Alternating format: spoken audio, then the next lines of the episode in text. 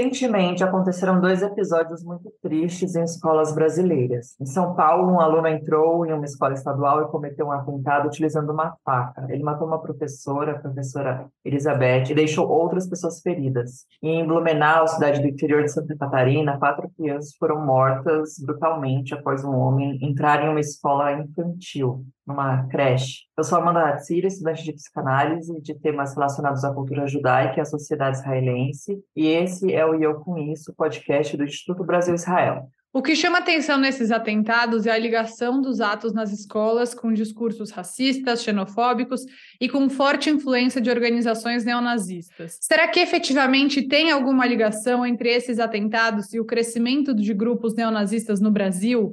Eu sou Anita Efraim, jornalista e fanática por futebol, e para conversar com a gente hoje, a gente trouxe alguém que também é fanático por futebol, está muito mais feliz que eu no dia dessa gravação, porque é gremista, né? Então acabou de ser campeão esta estadual, a gente vai falar com Renato Levin Borges, talvez você conheça ele como Judes, assim que ele é mais conhecido nas redes. Ele que é professor de filosofia, licenciado e bacharel pela PUC do Rio Grande do Sul, mestre em educação pela Universidade Federal do Rio Grande do Sul e doutor pela mesma instituição. Judes, para falar hoje de um assunto muito menos feliz do que o Grêmio campeão com o gol do Soares, né? Obrigada por estar aqui com a gente. Bom momento, pessoal. Sim, é um assunto bem menos feliz, né? Mas que é necessário, urgente, que não só tem, tem sido pautado na mídia, mas também muita gente tem mandado mensagem, né? Tem, tem, tem acontecido isso, porque está todo mundo meio sem saber o que fazer, né, nessa, nessa, uh, nesse entrever usando o gauchismo, né, quando tem uma coisa muito complicada, a gente chama de entrevero, então a gente está num entrevero como sociedade neste momento. Sim, e aí começando por o que, pelo que aconteceu no dia 27 na escola em São Paulo, foi um atentado bárbaro, é um absurdo que aconteceu por lá. Desde então, a Secretaria de Segurança Pública do Estado de São Paulo registrou um aumento do número de ocorrências. E não só em São Paulo, né? Logo em seguida aconteceu em Blumenau, teve uma tentativa no Rio de Janeiro, esses atentados, Judas, que estão a frequência entre eles está ficando cada vez maior, o intervalo de tempo entre esses atentados cada vez menor. Tem alguma relação com uma espécie de rede que promove esses atentados? E o que é que tudo isso tem a ver com o neonazismo?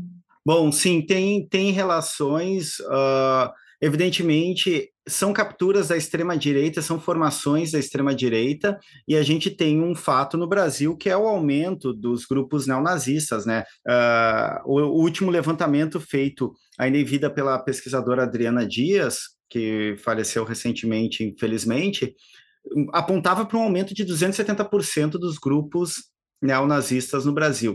Quem comete atentado nas escolas não necessariamente está ligado a um grupo uh, neonazista. Entretanto, esse tipo de mentalidade, incitação ao, aos atentados em escola, eles são ligados a uma pauta da extrema direita. A extrema direita ela busca capturar e ela busca fomentar esses ataques, uma vez que isso tem uma percepção, tem muitos vetores, na verdade, mas há uma percepção entre os grupos neonazistas e de extrema-direita que é aquilo que na filosofia política vai se chamar aceleracionismo. Há uma percepção de que a sociedade está condenada e ela não tem recuperação. Nesse sentido, o que importa para eles é precipitar o caos. No caso desses, desses sujeitos que cometem atentados e buscam, em sua grande maioria, serem, entre aspas, na linguagem deles, suicidados pela polícia, ou seja, morrerem ou se suicidarem, é ter um ato último de significado. Ou seja, eles sentem como mártir, eles são tratados como mártir, e o que está acontecendo agora da recorrência neste mês tem a ver com que já uh, com que se convencionou chamar de efeito contágio. A cobertura da grande mídia ela é muito problemática. Ela finalmente está se dando conta que, é, que eles se baseiam na projeção, na propaganda do uso das suas imagens, dos seus manifestos e dos seus nomes. Então, como eles querem ser mártires de uma causa que eles acreditam, né? Alguns de superioridade uh, branca, outros acreditam que a vida deles está fadada ao fracasso por culpa das minorias, das mulheres, é um componente masculinista muito fundamental para entender. A misoginia ela é central para entender esses ataques. Então, como eles são capturados e estão dentro do ideário, do horizonte da extrema-direita, eles acabam cometendo esses atos como se fosse um ato último de significância, e entra um outro vetor que eu trabalho, que é o problema do niilismo, a falta de sentido de horizonte existencial. Então, a gente vai ter vários vetores que vão levar a esses ataques, que vai ser isolamento, falta de sociabilidade, uh, falta de capacidade de se relacionar afetivamente com outras pessoas, inclusive sexualmente. A gente vai ter um supremacismo branco para culpar as minorias pelas suas próprias condições. A gente vai ter uma falta de perspectiva de futuro como uh, existencial, que eu chamo existencial, né, de sentido, e tudo isso vai entrar num momento bastante dramático da nossa história, que é a normalização dos discursos violentos, a normalização do armamentismo, a normalização de discursos uh, de extrema-direita, que é o bolsonarismo, a extrema-direita brasileira se chama bolsonarismo, e isso acontece ao, ao redor do mundo, mas eu costumo dizer que o, o Olavo de Carvalho conseguiu importar o pior dos Estados Unidos para o Brasil, que é o armamentismo e também a violência em escolas, que elas começaram a se tornar muito recorrentes. Elas estão recorrentes pelo efeito contágio, mas também por uma série de vetores que se instalaram na sociedade brasileira, que eu chamo de fascistização do tecido social. A violência ela se torna resposta para tudo, inclusive para a falta de sentido na vida. Então, para dar um panorama, primeiro, a relação dessa violência às escolas com a extrema-direita ela é umbilical. Ela está ligada ao crescimento exponencial da extrema-direita em suas mais variadas formas, desde o supremacismo branco, neonazismo, até outras formas que a extrema-direita se organiza no Brasil. Sim, é, isso tudo é muito triste, né? Assim, me atinge muito, assim, como educadora, como mãe também. É, e como você disse, né, esses criminosos, eles são quase sempre homens brancos, né? E se tem alguma exceção que fuja a regra, na verdade, essa exceção só confirma a regra, né? É, queria que você comentasse né, essa, entre aspas, coincidência, é, também levando em conta né, que os lugares onde é, esses atentados, né, esses ataques ocorrem, são, nunca, nunca era um batalhão militar, por exemplo, né? Uhum. Sempre uma escola, né, com pessoas, principalmente com mulheres, crianças, né, pessoas desarmadas. Queria que você comentasse um pouco esse, esse contexto. É, o padrão, a característica padrão de quem comete esses atentados são jovens brancos, porque aí a gente conecta com a extrema-direita. Eles são radicalizados por, por grupos de extrema-direita. E como que eles chegam lá? A verdade, tem, tem muita gente mistificando, falando de deep web, etc., mas isso mudou eles já se organizam em redes abertas, como o Twitter. É, é, o, os últimos atentados teve sinais e teve hashtags específicas. O TikTok tem um estudo uh, sobre o TikTok, que é a rede social mais acessada por crianças de 9 a 14 anos e muito acessada dos 9 aos 17 anos, é a rede social principal dos jovens do Brasil, que tem lá as hashtags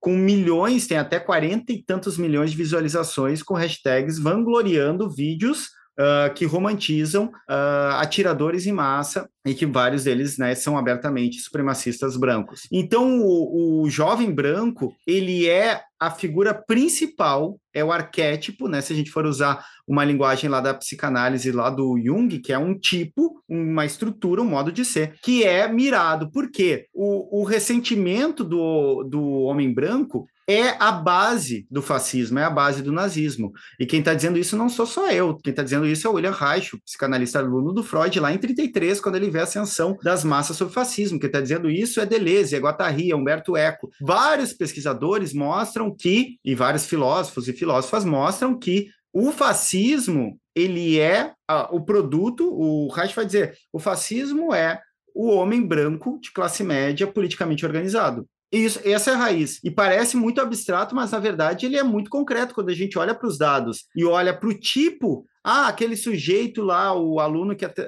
que assassinou a professora em São Paulo há pouco tempo, ele não era bem branco. Não importa, ele se representa como branco, ele é capturado como branco. Inclusive, esse é um perigo da gente tratar o nazista brasileiro como se fosse não branco suficiente, porque a gente, a gente acaba reforçando a ideia do arianismo, a ideia da supremacia branca, dizendo assim: olha, como brasileiro vai ser nazista, eles nem são brancos. Não é esse o ponto de corte. Então, o que, que eu quero dizer é: o, o jovem branco isolado, com dificuldades, né, de se relacionar. Ele entra em fóruns, muitas vezes por jogos de videogame, Discord, Telegram, Twitter, e, e acha um culpado. Ele acha num processo que aí é muito caracterizado, é um referencial filosófico meu em Nietzsche, que é a origem do ressentimento. A culpa é tua. Eu jogo minhas frustrações e a minha culpa em algum objeto. Qual é objeto? Principalmente as mulheres. O, o neofascismo não pode ser compreendido sem a misoginia como centro disso. É, a não... gente vive a era dos red pills, né? Do que é produto disso. Uhum. E que já está tão normalizado. Para quem, quem não meme. entende, aproveita e explica aí, Judas, o que, que é esse termo que a Amanda citou, os red pills e tudo mais. O red pill, ele é uma porta de entrada, um sinal uma estratégia ligada ao que a gente chama de masculinismo, que são essas ideias, teorias que se pretendem biológicas, que são totalmente uh, delirantes, de que haveria uma categorização dos homens que vem como essência, né? funciona como essência, que está no, no, DNA, na forma do queixo, etc., que é onde eles se categorizam como machos alfa, que são os 20% que eles tiraram não sei da onde, que são os sexualmente atraentes que as mulheres querem, os sigmas, que são os alfas mais introvertidos, né? São os na deles, mas que são sexualmente atraentes. E o resto, que é beta, gama, etc., que são os homens que não são atraentes e são usados pelas mulheres. O que, que é o Red Pill? É uma metáfora que eles pegam lá do Matrix, que é de 1999, que, ironicamente, foi é um filme feito por duas irmãs trans, as irmãs Wachowski, que lá tem um momento que o personagem Keanu Reeves, né, ele tá vivendo num sistema que ele não sabe, e aí o Morpheus, que é o personagem lá, mostra a pílula azul, que é a pílula de se manter na ilusão de viver o, de viver o sistema, ou seja, a realidade que eu acho que eu, existo, eu vou continuar vivendo nessa ilusão e ter a pílula vermelha, que é conhecer a, a realidade, a verdade por trás, a essência das coisas. O que, que é a verdade por trás? É que no filme Matrix, as pessoas vivem dentro de um sistema no qual elas não experienciam a realidade. É uma ideia que vem lá de, da filosofia de René Descartes, né, de uma realidade que pode estar sendo falseada. E o que, que tem de componente ali? Teoria da conspiração toda a extrema-direita, ao longo da história, desde o medievo, usa a teoria da conspiração, e aí eu concordo com o professor Michel Germa. Toda teoria da conspiração desemboca ou é uma modulação de uma teoria antissemita. Sempre. Sempre vai cair no judeu ou vem de uma teoria contra o judeu. Então a gente tem uma teoria da conspiração que diz, ó, oh, tomou Red Pill. O que, que é o Red Pill? É quando o homem, sexualmente frustrado, e aí, retomando o Reich, retomando a psicanálise, né, ah, o fascismo, ele tem uma, um componente libidinal forte, né, de uma repressão sexual, uma dificuldade de dar vazão a esse desejo, que é fundamental para entender isso.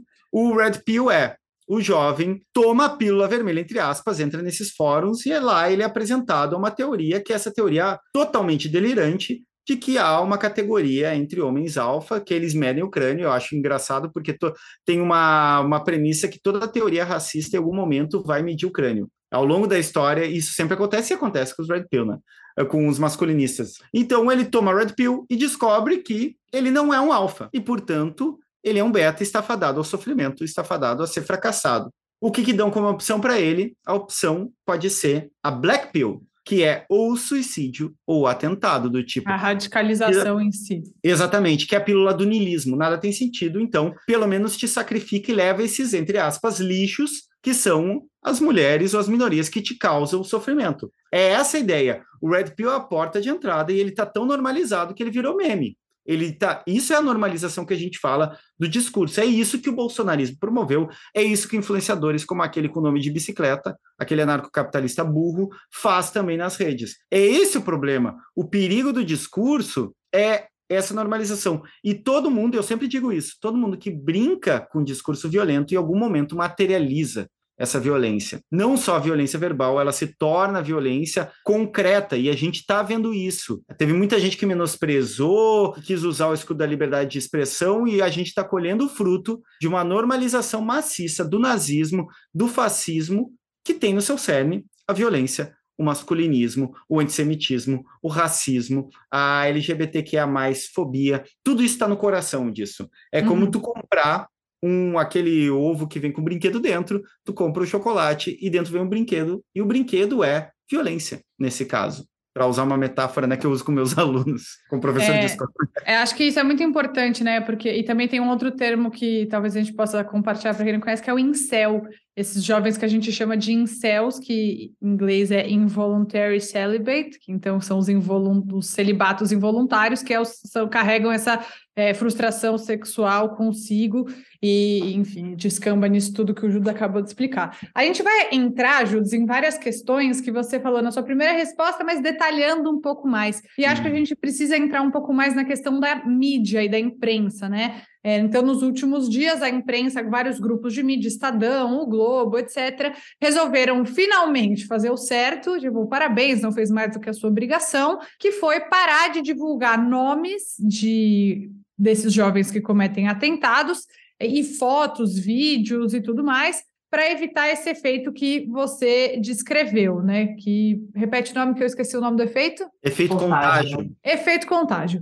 É, demorou muito para isso acontecer, né? E eu acho que uma coisa que a gente precisa refletir, não vou fazer bem uma pergunta, vou falar aqui uma coisa que eu vejo e, e acho que você pode analisar para um outro viés, mas que é, eu acho que é importante que a gente olhe para o jornalismo como uma área essencial, mas que está passando por um processo de deterioração ou desvalorização tão intenso que você tem cada vez menos profissionais qualificados, não necessariamente por culpa dos próprios profissionais, mas é, jornalistas mais inexperientes, mais precarizados, que ganham pior, que muitas vezes acabam é, errando, não porque querem errar, mas porque sequer tem uma orientação, sequer tem um editor para ver e tudo isso em troca de dinheiro. E como é que o jornalismo produz dinheiro? Com clique. Então você acaba reproduzindo o que esses caras querem a partir da lógica do capital de você conseguir produzir dinheiro.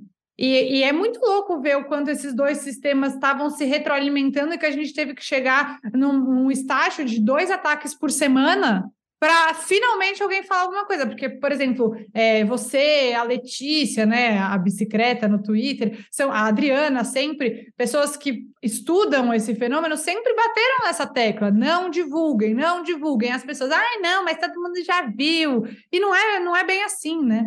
Enfim, todo esse monólogo para falar. O que, que você acha? É, eu, eu concordo, efetivamente, porque a lógica das redes sociais promove isso. Promove porque o tipo de negócio é exatamente o clickbait, né? fazer cliques, e o tipo de negócio que eu acho que eu sempre recomendo aquele documentário Dilema das Redes, mas acho que ele peca na hora de nomear o monstro. O monstro não é o tipo de negócio, o monstro é capitalismo. O monstro é a falta de regulamentação de redes proprietárias, porque são redes privadas, do, principalmente do Vale do Silício, mas a gente tem o TikTok que é chinês, que estão pautadas pelo, pela economia da atenção, ou seja, quanto mais eu mantiver as pessoas dentro e clicando, mais eu tenho lucros. A gente tem um problema muito grande, por exemplo, no Twitter, desde a compra da, do incel idoso, que é o Elon Musk. Eu sei que ele tem filhos, mas ele age que nem um incel e ele compartilha ideias de supremacismo branco. Desde que ele comprou o Twitter, que ele demitiu 75% dos funcionários, aquilo ali virou a Disneylândia do, do, do neonazismo, do, dos atiradores de escola, da, da, promoção de violência, aquilo virou uma bagunça.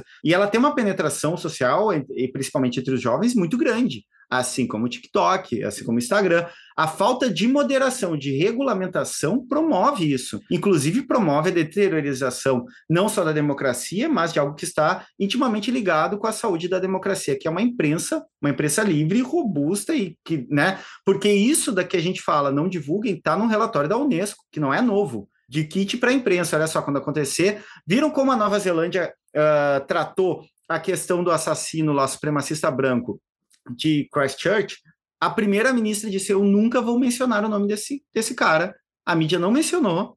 Então, esse é o tratamento correto para se dar, porque eles se valem da ideia de mártir. Para quem não sabe, mártir é uma figura milenar na cultura ocidental, mas não só ocidental, que é o sujeito que morre por uma causa e seu nome acaba alimentando a ideologia, os afetos, as, as, as atitudes de pessoas que vêm depois, para seguir o exemplo dele. Ele é um Marte. Então, eles se valem disso. Quanto a gente der publicidade, o que não quer dizer não responsabilizar, às vezes as pessoas dizem, tá, mas Judite, aí a gente não vai culpar o bonito lá que cometeu o massacre. Não, quem tem que ir atrás e quem tem que punir é a justiça, é a polícia, é a justiça.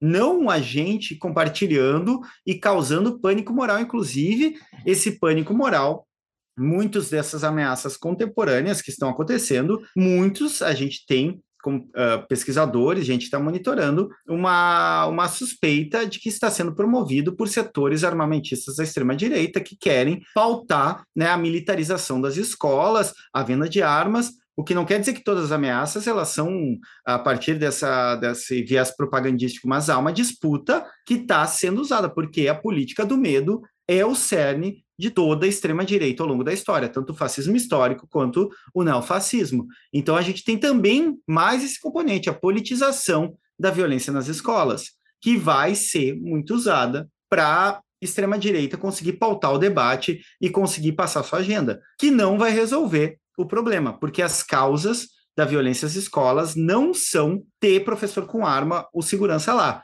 É o que eu estou chamando numa metáfora de tu botar um balde blindado numa goteira. Enquanto tu não for na causa, que é a calha quebrada ou é a telha que está quebrada, tu não vai parar de ter goteira na tua casa. E é isso que a resposta violenta, armamentista, está dando que a extrema-direita dá. É propor como solução a própria causa, que é a violência e o armamentismo. Isso é um problema fundamental. O que está em xeque aqui, mais uma vez, é o modelo de sociedade ou a gente vai se estadunizar também nisso e vai começar a fazer sala blindada e treinar professor para dar tiro, e eu não estou pronto para dar aula e ser um atirador e ainda atirar em jovem, né? Porque não faz nenhum sentido.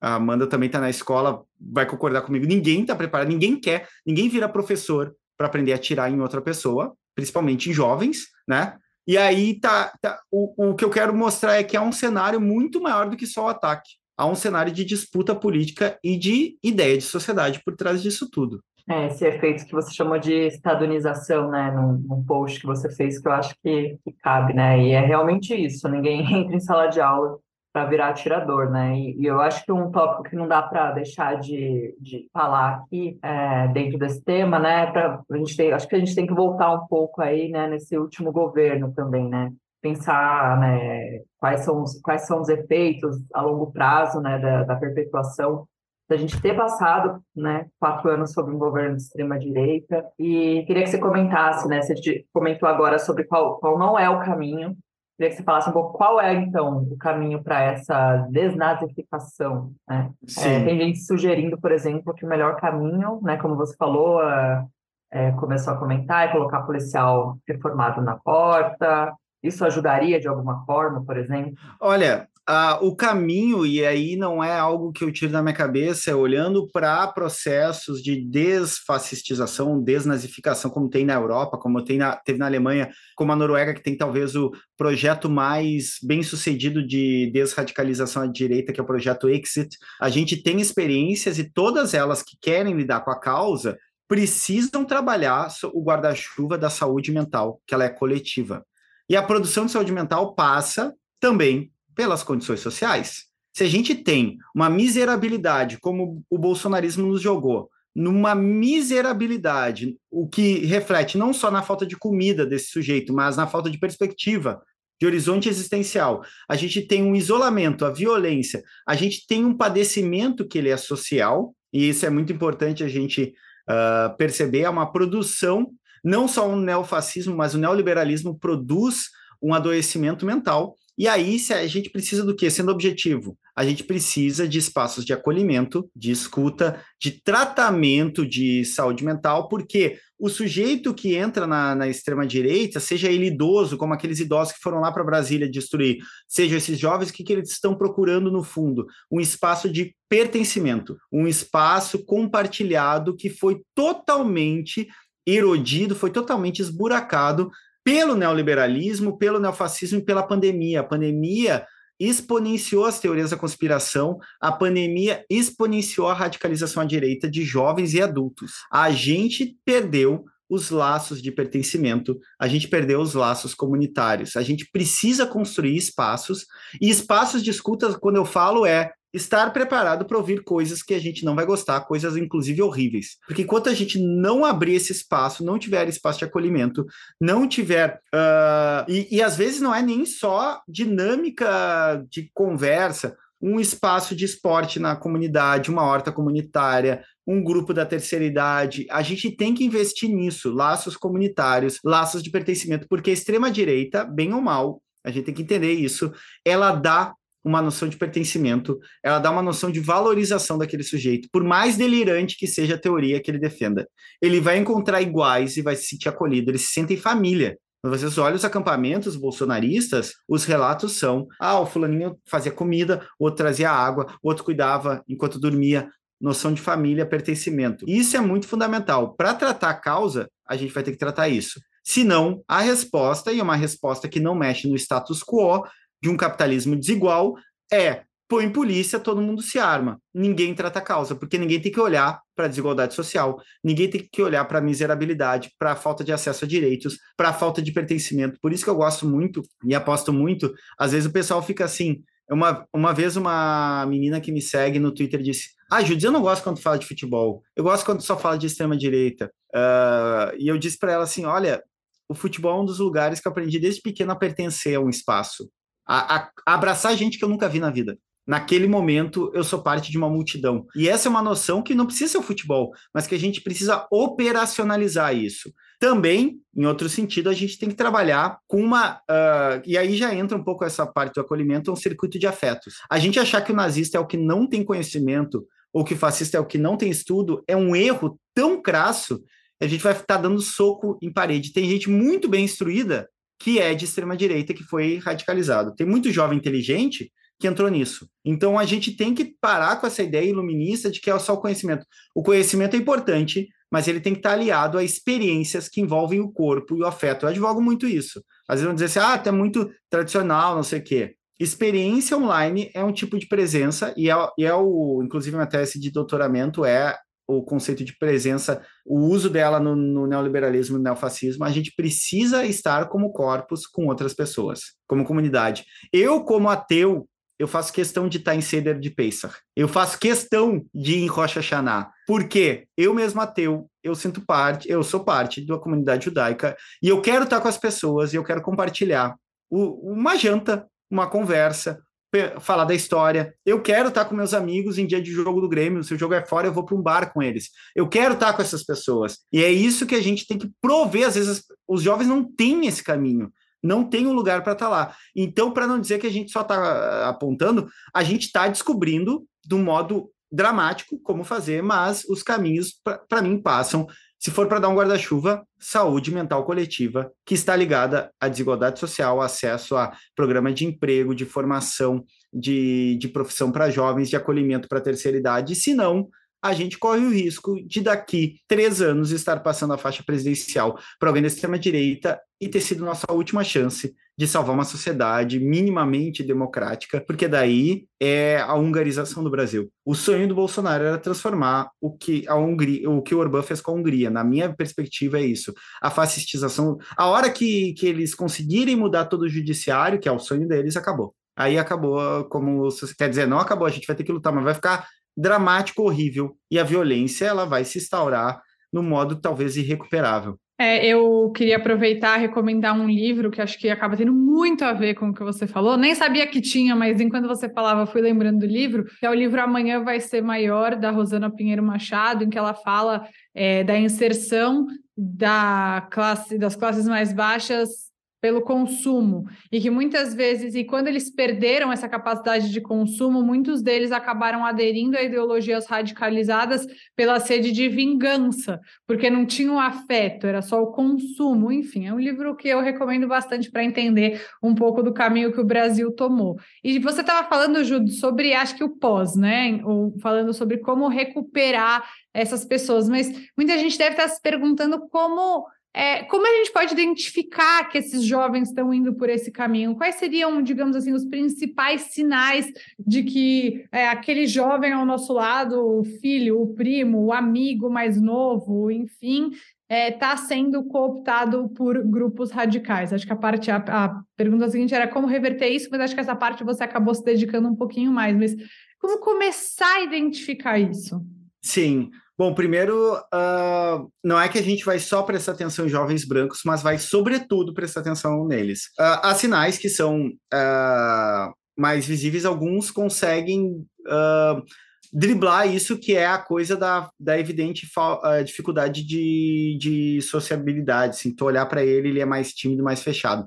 O humor ele é um caminho para começar a perceber. Quando começa a ter memes, figurinhas que romantizam violência ou figuras violentas como Hitler, por exemplo, é um sinal de alerta. O humor ele é essa coisa meio cinza, que é por onde vai se capturando. Comunidades de jogos, comunidades muito fechadas.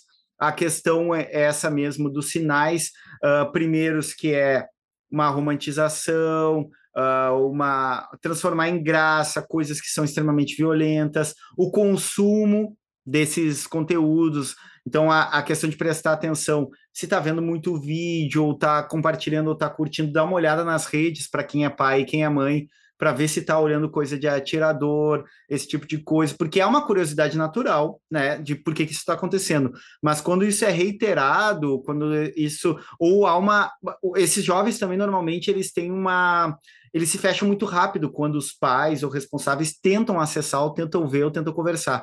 Eles têm, eles repelem socialmente isso. Então tem isso. A própria questão de interação, se quando o jovem ele fica muito mais em casa e tem muito poucos amigos uh, que ele convive é muito mais na internet, também é um sinal, passa muito tempo no, em comunidades do Discord, no Twitter, no Telegram, é um, são sinais, eles são muito difíceis no primeiro momento de reconhecer. Alguns são muito, alguns são muito sinais, fazem desenhos violentos, uh, ficam super fechados, sempre de mau humor, tiram fotos também, as fotos em redes sociais, às vezes sinalizando, por exemplo, aquela máscara de caveira, que é da extrema-direita, supremacista branca, que os atiradores usam, que é a School Mask, que é a máscara de, de caveira, vocês devem saber qual é que é, que eles põem em cima do nariz, tirar foto uh, com arma de brinquedo ou não de brinquedo. Essa coisa de criar essa imagem também é um sinal. Então, mudança de humor, de comportamento, de ficar mais tempo no quarto fechado, tudo isso pode ser um sinal de depressão, mas a depressão está muito ligada também a essa radicalização. Então, são sinais que ligam o alerta. Enquanto está falando de jovens brancos homens, tu redobra a atenção nesse sentido. Então, tem isso. Preste atenção nos sinais, que são o humor, as fotos, o modo de se expressar, as redes que está usando, o que está procurando mais nas redes.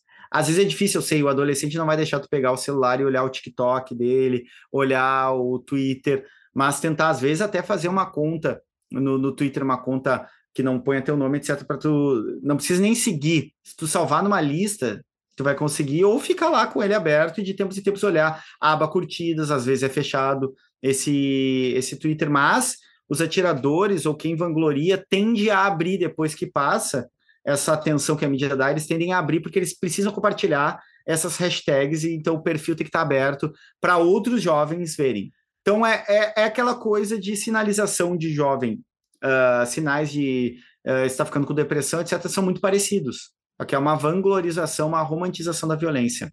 Também o uso, o modo que se referem às mulheres é um sinal desses jovens.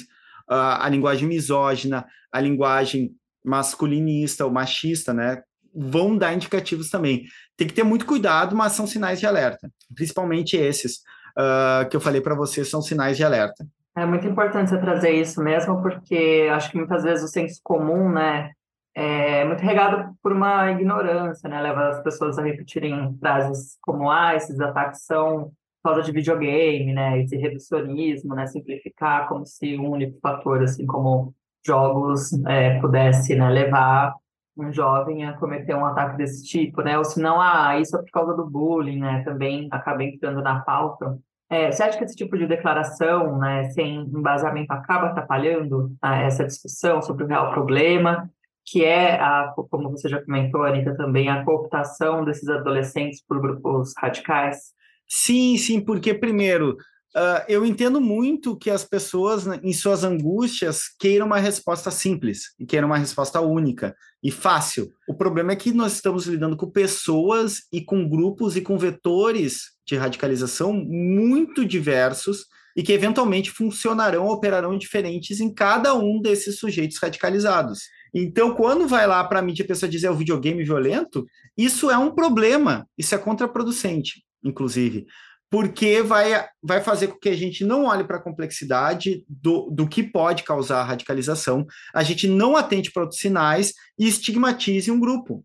Os gamers, que é uma comunidade que se tornou extremamente tóxica e extremamente uh, investida pela extrema-direita, ela acaba ficando à mercê da extrema-direita porque ela é estigmatizada também, como esse lugar da violência. Eu, por exemplo, jogo jogos de tiro desde pequeno. Desde pequeno. Não é o jogo que me incentiva a ser violento. Embora o jogo violento possa ser o lugar onde esse sujeito vai conhecer outro amiguinho lá e vai começar a conversar no Discord, e depois eles vão para um grupo mais fechado. Qual é que é o caminho? O caminho sempre é Primeiro é a superfície da internet, os jogos, é, que pode ser, por exemplo, Minecraft, que é um jogo de construir coisa, era um dos jogos de radicalização de jovens, a extrema-direita. Não tem tira exatamente, tem espadinha lá, tem um zumbi que tu mata com uma espadinha, bem pixelizado, não tem nada de gráfico ali. Era um jogo, é um jogo, inclusive, de radicalização à direita. A partir desse momento que eles se conectam por um jogo, por interesse comum, ou seja, retomando pertencimento, eu me sinto parte de algo, esse sujeito vai sendo inserido em grupos no WhatsApp, no Telegram, no Discord, e aí eles vão sendo, caindo para dentro que na, na, quando a gente pesquisa extrema-direita, a gente chama de toca do coelho, rabbit hole, que é também uma imagem lá do Matrix, e que o YouTube, o algoritmo do YouTube ajuda a radicalizar, e o TikTok também, que é tu vai entrando cada vez mais para teorias extremamente violentas supremacistas brancos, nazismo, não é na, não é na superfície, não chega alguém e diz assim, olha só, olha aqui essa ideia de Hitler, vem com a gente. Não, não é assim, é primeiro, gosto de jogo de tiro, aí eu fico amigo dos fulaninhos, eles começam a compartilhar meme, ah, olha só, matando os judeus, matando as mulheres, e aí tu vai radicalizando até chegar um ponto que entra daí numa outra camada, que são os grupos fechados, que vão ser os grupos que vão radicalizar ou quando esse sujeito vai se radicalizar na internet sem estar dentro de um grupo, e isso é um fator que eu tenho que lembrar sempre. O sujeito pode cometer o atentado sozinho, mas não existe lobo solitário nisso. Eles são radicalizados em comunidade, eles têm suporte e eles compartilham essas informações com outros indivíduos nunca é solitário. Há uma tendência pelo racismo estrutural de ver homem branco cometer atentado como lobo solitário. E aí, quando é um, um negro cometendo, ele é ligado ao tráfico, ele devia ter alguma coisa ligada a alguma facção. Essa é a nossa tendência como, racista, uh, como um país racista estruturalmente. Mas a verdade é que mesmo o sujeito que é chamado de lobo solitário, que é um jeito né, até de uh, suavizar quando um branco comete um atentado nos Estados Unidos, Brasil, qualquer lugar, é ele está ligado a uma comunidade, sempre. Uma comunidade que vangloria a violência, que incentiva ele a cometer esses atos e que ensina, muitas vezes, ele a fazer. Tem atentados que os indivíduos uh, que cometeram atentado dizem: ah, aprendi a fazer essa arma ou a, ou a estratégia para esse ataque no Twitter, no TikTok, no Telegram eles são ensinados por, por grupos que radicalizam. Então é, é muito importante a gente atentar para isso também. Nunca é um sujeito sozinho que está cometendo esse ataque, mesmo que seja perpetrado, seja feito por um sujeito só. Ah, eu tenho muita raiva quando alguém fala assim, é um caso isolado, é um lobo solitário. Não é, gente. Vocês mentir, enganar, ludibriar a população não vai diminuir isso, muito pelo contrário, sabe? Ai, eu fico muito brava, ainda bem que você falou sobre isso. E para a gente fechar, Judas, acho que tem um tema aqui que é importante, que é esse novo ensino médio que foi é, proposto durante o governo Michel Temer, passou a ser implementado durante o governo Jair Bolsonaro e o governo Lula, agora, após bastante pressão, paralisou essa, esse novo ensino médio. Por que, que a gente está falando sobre isso? Porque o novo ensino médio ele aumenta a carga horária, e que é algo importante, porque é, a idade desses, desses jovens que cometem esses atentados normalmente é a idade de ensino médio, né? Então, ele aumenta a carga horária, ok, e, mas ele retira da grade obrigatória algumas matérias como sociologia, filosofia, que teriam é, é, esse objetivo de estimular o senso crítico, de questionar o status quo, de entrar em discussões mais profundas e menos teóricas meramente. É, eu queria saber um pouco do que você acha dessa redução num momento em que a gente vê o aumento do neonazismo no Brasil e é um exagero dizer que isso é parte de um projeto maior?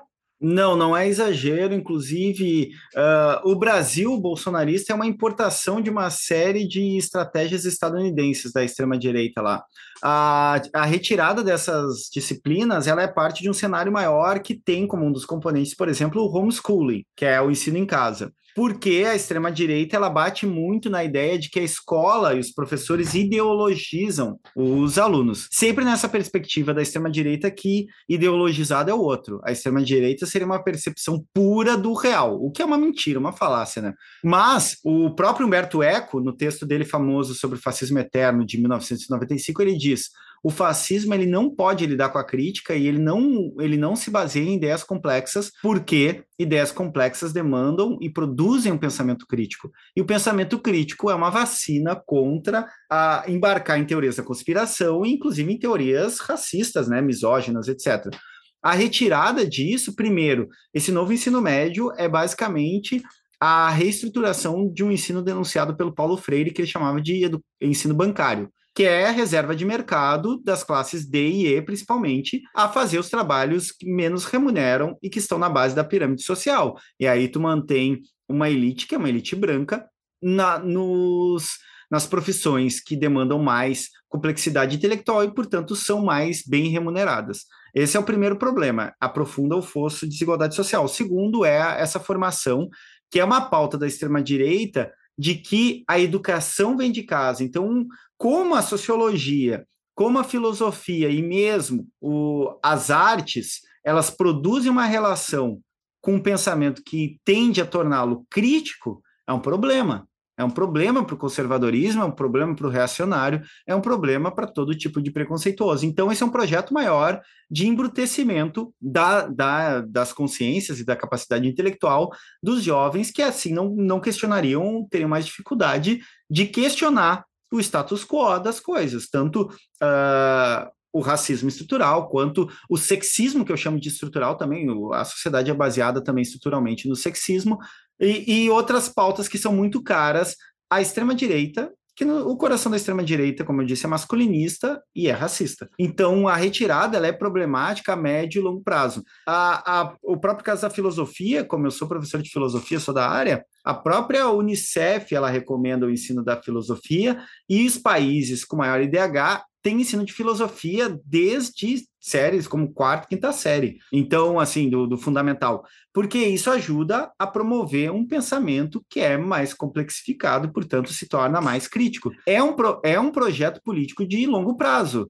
Essa retirada da sociologia, da filosofia, eu falo também da, de todas as disciplinas que são menosprezadas e que trabalham com o corpo, como artes e educação física. Isso também é uma, um problema, porque se a gente está falando de pertencimento, de presença, de estar tá com outros, tirar a educação física ou diminuir, também é retirar um espaço de compartilhamento e de, de pertencimento e, além de tudo, de produção de empatia. Tu tá cara a cara com a... Tem até estudos mostrando isso, que jovens que ficam mais tempo uh, socializando pela internet têm dificuldade de entender quando falam algo ofensivo, porque quando tá na frente do colega e tu vê ele se machucar, ou tu fala alguma coisa e ele faz uma cara de choro, de desagrado, tu desenvolve psicologicamente essa capacidade de reconhecer empaticamente que o outro tem sentimentos e quais são os limites disso, ou tu tende a aprender mais do que isso na internet. Então, é um projeto de longo prazo que beneficia a extrema-direita, com certeza, a retirada dessas matérias ou a diminuição ou menosprezo né, dessas disciplinas. Mas bom, é isso.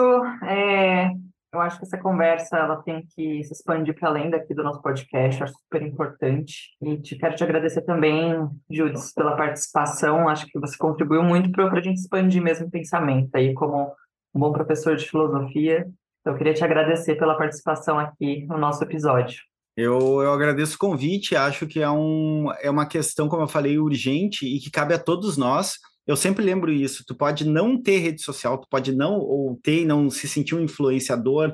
Todos somos agentes políticos, todos estamos disputando o tempo todo politicamente e eticamente a sociedade. O jeito que eu trato a minha companheira em casa, o jeito que eu trato o porteiro do prédio é política, é disputa e também é um combate, é um espaço de combate a essa violência e essa fascistização do tecido social. Todos nós temos responsabilidade, a gente não pode, não pode se dar o luxo, eu falo isso. lá por 2017 a gente se dava o luxo de eu não vou discutir com esse bolsonarista, a gente não tem mais essa possibilidade de não disputar. A gente não pode se dar o luxo mais. A gente está num momento dramático da, enquanto sociedade, enquanto sociedade que preza pela democracia ou pela uma ideia de democracia que, no, no, no, mínimo dos mínimos, é o respeito à diferença, o respeito ao direito do outro ser o outro. Então, todos necessitamos nos engajar nisso. Ah, eu não. Se, se a gente não sabe como ajudar, a gente pode não atrapalhar, não dar resposta simples, não dizer que tem que armar todo mundo, não inventar teoria uh, simplista, não atrapalhar já é muito nesse momento onde há uma economia da atenção e as redes sociais pautam muito debate. Então, assim, ir atrás de informação, não não compartilhar conteúdo da extrema direita, mesmo para denunciar, pessoal, quer denunciar, como eu faço? Tira um print, porque aí o algoritmo não vai entender que eu estou dando alcance para esse ser humano.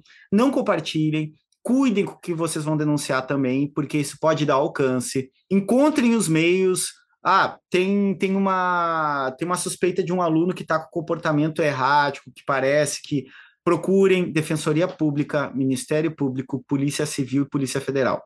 Tem que encaminhar isso. Não não adianta só botar no Twitter, oh, esse fulaninho é às vezes tu acaba fazendo o jogo de promoção deles. Então, sejamos atentos e saibamos que todos nós estamos tendo que disputar isso a todo momento. É isso. Quem quiser acompanhar o Judas nas redes sociais, arroba dele é Nietzsche, 4 Speed, então é Need for Speed, amo. É, e a gente vai continuar sempre contando com ele para essa parceria para falar sobre a extrema-direita, em especial no Brasil. Lembrando que quem quiser mandar um e-mail para a gente pode escrever para e eu com isso, arroba institutobrasilisrael.org. A gente está em diversas plataformas de áudio, como Spotify, Orelo, Apple Podcasts, Google Podcasts e também no canal do YouTube do Instituto Brasil Israel. Não esqueça de seguir o IB nas redes sociais e até quarta que vem. Tchau.